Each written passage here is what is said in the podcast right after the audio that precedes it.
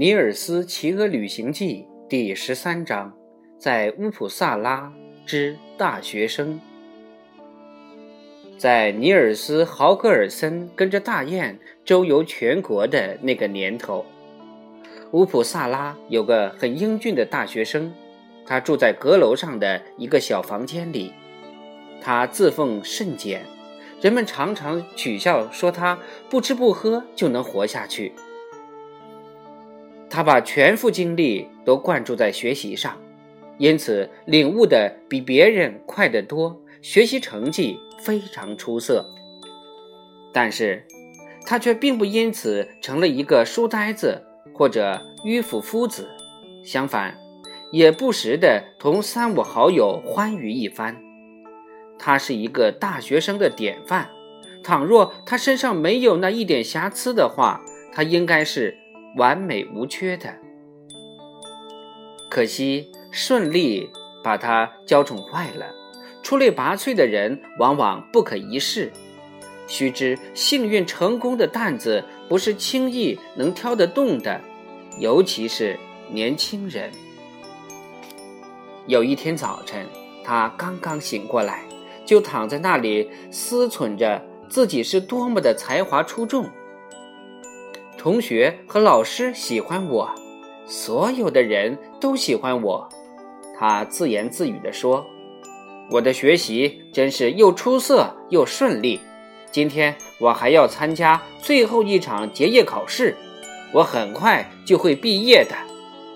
待到大学毕业后，我就会马上获得一个薪水丰厚的职位。我真是处处鸿运高照。”眼看前途似锦，不过我还是要认真对待，这样才能使我面前的前途总是坦途一片，不会有什么事情来骚扰。乌普萨拉的大学生并不像小学生那样，许多人挤在一个教室里一起念书，而是各自在家里自修。他们自修完成一个科目以后，就到教授那里去，对这个科目来一次总的问答。这样的口试叫做结业考试。那个大学生那一天就是要去进行这样一次最后的最难的口试。他穿好衣服，吃完了早饭，就在书桌旁边坐定身子。准备把他复习过的书籍最后再浏览一遍。我觉得我再看一遍也是多此一举的。我复习的够充分了，他想到。不过我还是尽量多看一点儿，免得万一有疏漏就后悔莫及了。他刚看了一会儿书，就听得有人敲门。一个大学生胳膊下面夹着厚厚的。一卷稿纸走了进来，他同坐在书桌前的这个大学生完全不是同一个类型的。他木讷腼腆、胆小懦弱，穿着褴褛。他只知道埋头读书，没有其他爱好。人人都公认他学识渊博，但他却十分腼腆胆小，从来不敢去参加结业考试。大家觉得，他有可能年复一年地待在乌普萨拉，不断地念呀念呀，成为终生一事无成的那种老留级生。他这次来是恳请他的同学到他们的学校，跟他一起看书的。那本书还没有复印，只是他的手稿。要是。你肯过目这份手稿，就是帮了我一个大忙。”他畏畏缩缩地说道，“看完之后，告诉我写的行不行？”那位事事都运气亨通的大学生心里想到：“我说的人人都喜欢我，难道有什么不对吗？这个从不敢把自己的著作昭示于人的隐居者，竟然……”也来一尊就教了。他答应尽快把手稿看完，那个来请教的大学生把手稿放到他的书桌上，务必、务必、务必，请您费心妥善保管。那个大学生央求他说：“我呕心沥血，花了五年时间才写出来的。倘若丢失的话，我可再也写不出来了。”你放心好了，放在我这里是丢不了的。他满口答应说，然后。那位客人就告辞了。这个事事如意的大学生把那叠厚厚的稿纸拉到自己面前。我真不晓得他能够七拼八凑成啥东西。他说道：“哦，原来乌普萨拉的历史，这题目倒还不赖。”这位大学生非常热爱本乡本土，觉得乌普萨拉这个城市要比别的城市好得多。因此，他自然对老留级大学生怎样描写这个城市感到十分好奇，想先睹为快。嗯，与其要我老是牵肠挂肚惦记着这件事，倒不如把他的历史书马上就看一遍。他喃喃地自言自语，在考试之前最后一分钟复习功课，那是白费功夫。到了教授面前，也不见得。会考的成绩更好一些。大学生连头也不抬，一口气把那部手稿通读了一遍。他看完之后拍案叫绝：“真是不错！”他说道：“真是不鸣则已，一鸣惊人呐！这本书出版了，他也要走运了。我要去告诉他，这本书写的非常非常的出色，这真是一桩令人愉快的事。”他把四散凌乱的稿纸收集起来，堆叠的整整齐齐放在桌上。就在他整理堆叠手稿的时候，他听见了挂钟报时的声响。哎呦，快来不及到教授那里去了！他叫了一声，立即跑到阁楼上的一间更衣室里去取他的黑衣服。就像通常发生的一样，越是手忙脚乱。锁和钥匙就越拧不动，他耽误了大半晌才回来。等到他踏到门槛上，往房间里一看，不禁大叫起来。方才他慌慌张张走出去，没有随手把门关上，而书桌边上的窗户也是开着的。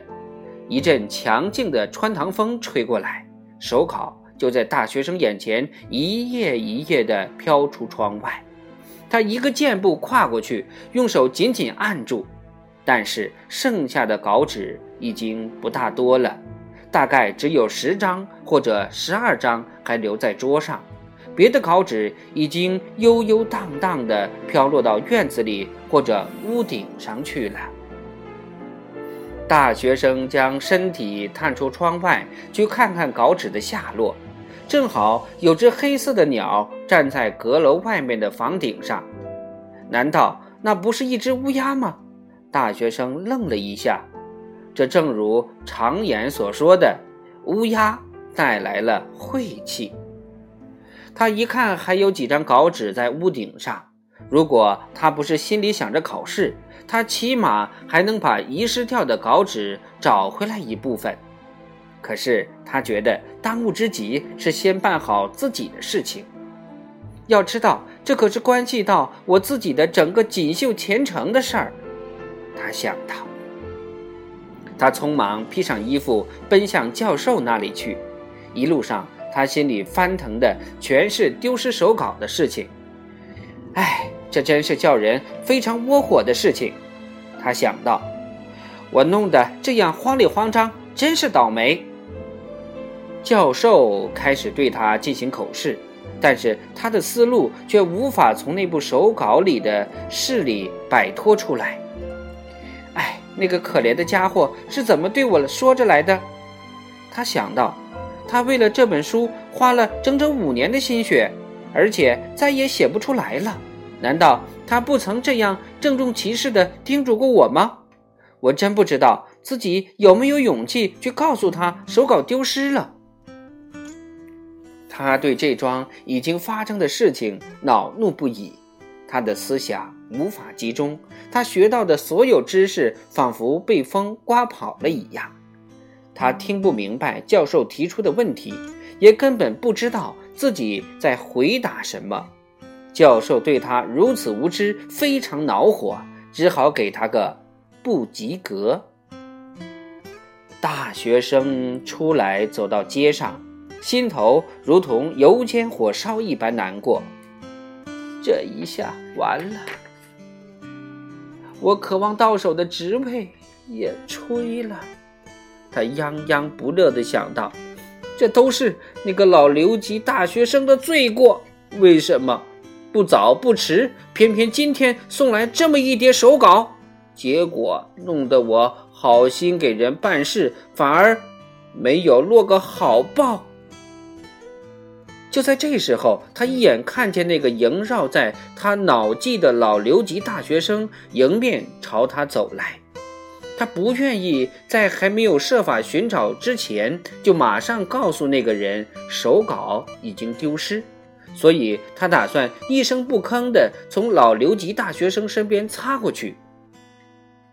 但是对方看到他仅仅冷淡的颔首一下就擦身而过，不免增添了疑心和不安，更加担心他究竟如何评价那部手稿。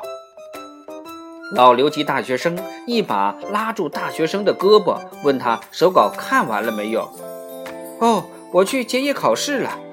大学生支吾其词地说道，想要匆忙闪躲开去，但是对方以为那是想避开当面告诉他那本书写的不太令人满意，所以他觉得心都要快碎了。